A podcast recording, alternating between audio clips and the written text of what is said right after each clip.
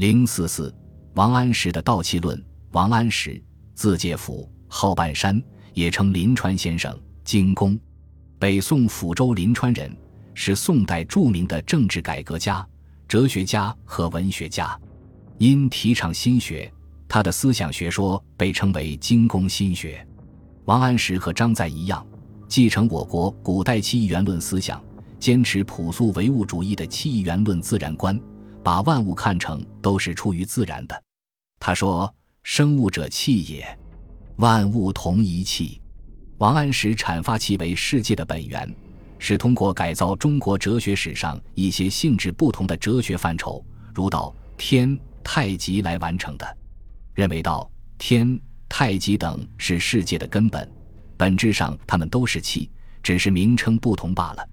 例如，他说：“道者，天也，万物之所由生，故为天下母。”天波五行于万灵，人固备而有之。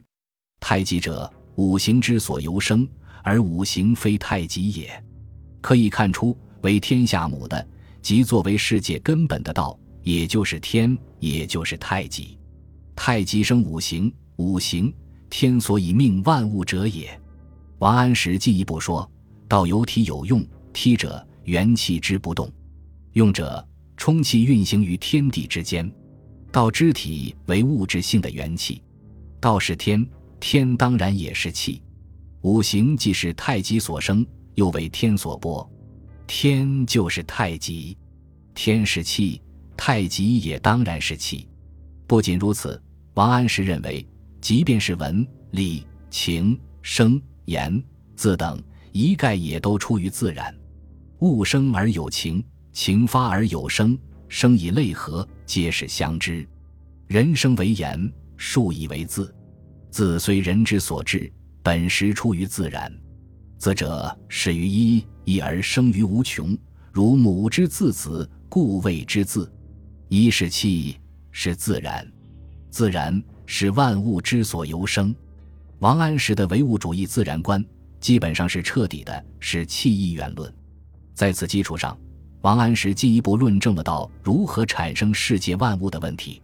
他坚持一阴一阳之谓道，即道分化为阴阳二气，天一生水，地二生火，天三生木，地四生金，天五生土。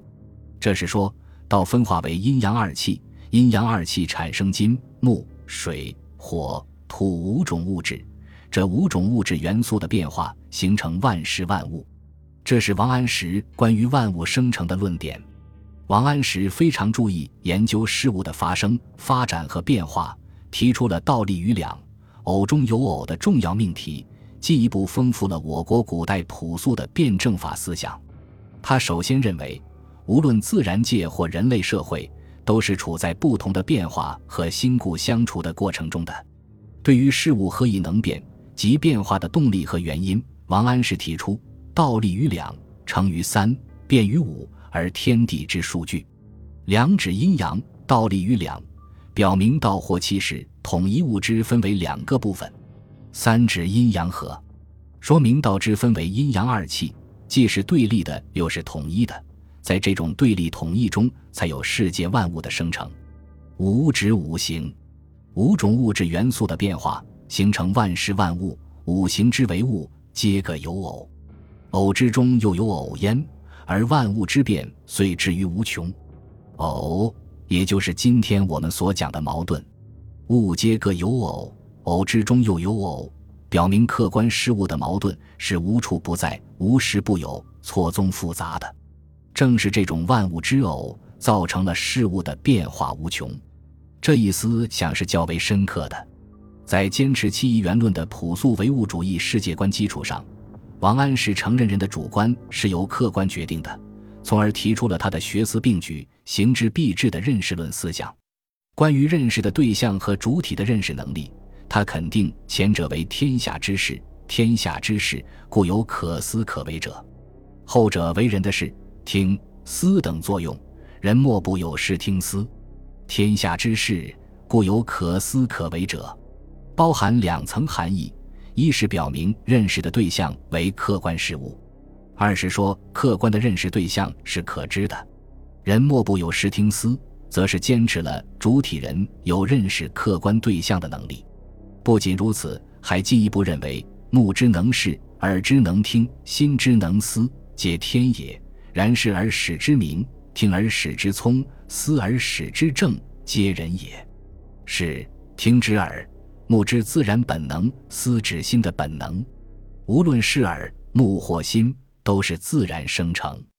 耳、目、心等听是和思维器官，能不能有效的发挥作用，关键在于人们主观上能不能自觉地勤于运用，并将之有机的结合起来。于此。王安石具体阐述了貌、言、视、听、思五事的作用、次序及其关系。他说：“书言天人之道，莫大于弘范；弘范之言天人之道，莫大于貌、言、视、听、思。”还说：“五事以思为主，而貌最其所后也，而其次之如此，何也？此言修身之序也。攻其貌，顺其言。”然后可以学而至于者，记者矣；然后能听而成其谋，能谋矣；然后可以思而至于圣。思者，是之所成终而所成始也；思所以作圣也。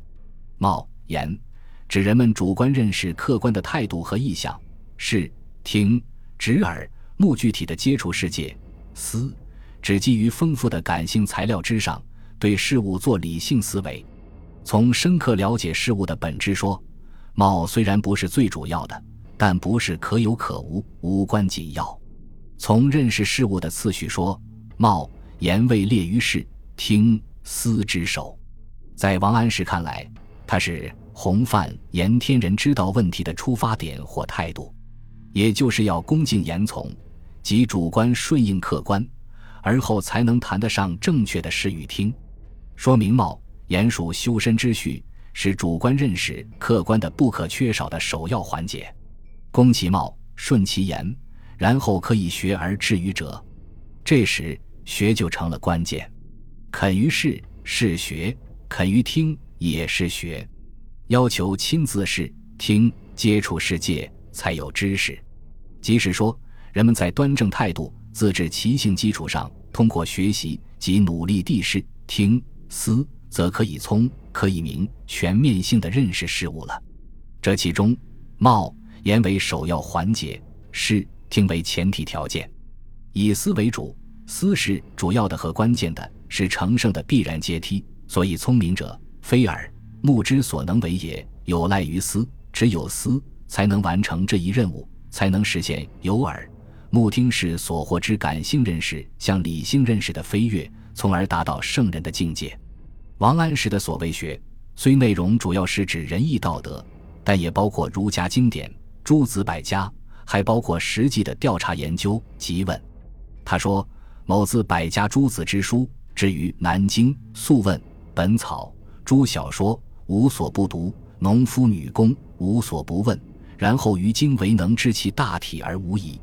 盖后世学者与先王之意时矣，不如是不足以尽圣人之故也。”这里反映王安石视野的扩大，不仅向书本学习，而且向实际学习。就书本知识说，经书、医书、药书以及文学等都读，体现了其学习间接经验知识广泛性的观点。王安石在世、听、思之间还引入了行。他说：“视之能必见，听之能必闻，行之能必至，思之能必得。其所谓行。”虽有道德原则建履之位，却也不乏社会生活实践之意。他的社会改革活动即是证明。他说：“故君子不可以不知旅”，就是这个思想的论证。王安石既是这样主张的，也是这样实行的。他推行西宁新法，往往多先于局部上进行实验，然后再有步骤的加以实施。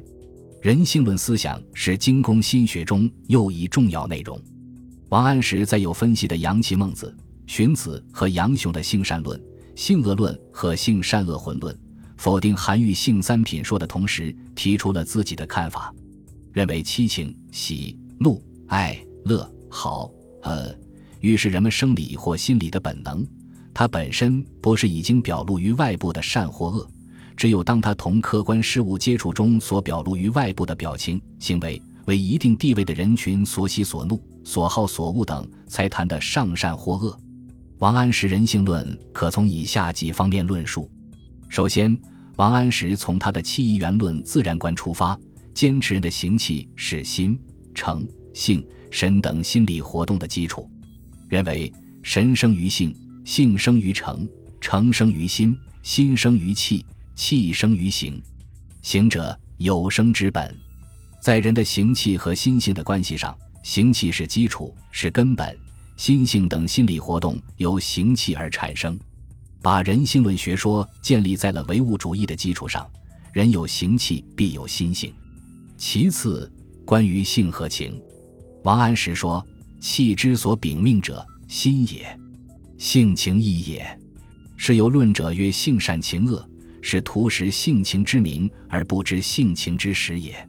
喜怒哀乐好，欲为发于外而存于心，性也；喜怒哀乐好恶，欲发于外而见于形，情也。性者情之本，情者性之用，故无曰性情义也。以体用讲性情，既表明了性与情的统一性，也表明了二者的差异性。统一是说有体必有用，用离不开体；差异性是说二者又有区别和不同。当七情存于心，尚属于人们的生理或心理活动而未发于外时，王安石把它叫做性；当七情见于形，变成人们的行动行为而已发于外时，就叫做情。行见于现实生活，则是性情的分界线。这种观点显然是对前人人性思想的扬弃。王安石认为，性作为情之本是统一的，但反映在每个人身上则千差万别。这就是王安石从性本情用的观点，又得出了性以情义的结论。因为一是人的生理本能上是属于无性之时，一是每个人之所习意各不相同，所以提出了无性有份，习则必甚。就是说，他把存于心而未发于外的性。理解为是人的自然的生理本能，他既谈不上善性，也谈不上恶性，没有这样的分别，所以一性为无性。但正是因为无性，故能变。人之性之用的情，发于外而见于形，为善为恶的可能性就都存在了。王安石认为，情与习是相近的，情也，习也，非性也。作为发于外而见于形的情，也就有个习的问题。集结于外物，由于现实生活是多种多样的，习于善则可能为善，习于恶则可能为恶。对于人类社会，王安石坚持可革则革，不足寻守的历史观。他基于自然界和人类社会普遍存在着新故相处的总规律的认识，主张审时度势，创新历史，反对墨守成规，更反对复古倒退。他的革新实践是最好的见证。在他看来，祖宗之法未必尽善，应当权势之宜，知时应变，实行新法，推动历史。这是以往圣人所走过的道路。他是为立足于变革现实弊政、有理论、有行动的政治改革家。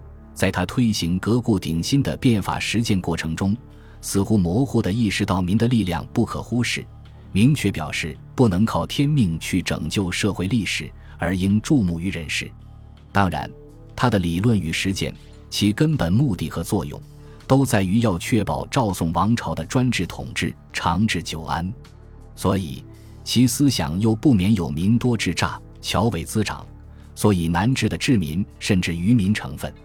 另一方面，则宣扬兴利之术、天地之法、人物之所，皆前世至今好学圣人者之所见也的圣贤史观和英雄史观。这是由其历史的和阶级的局限性所决定的。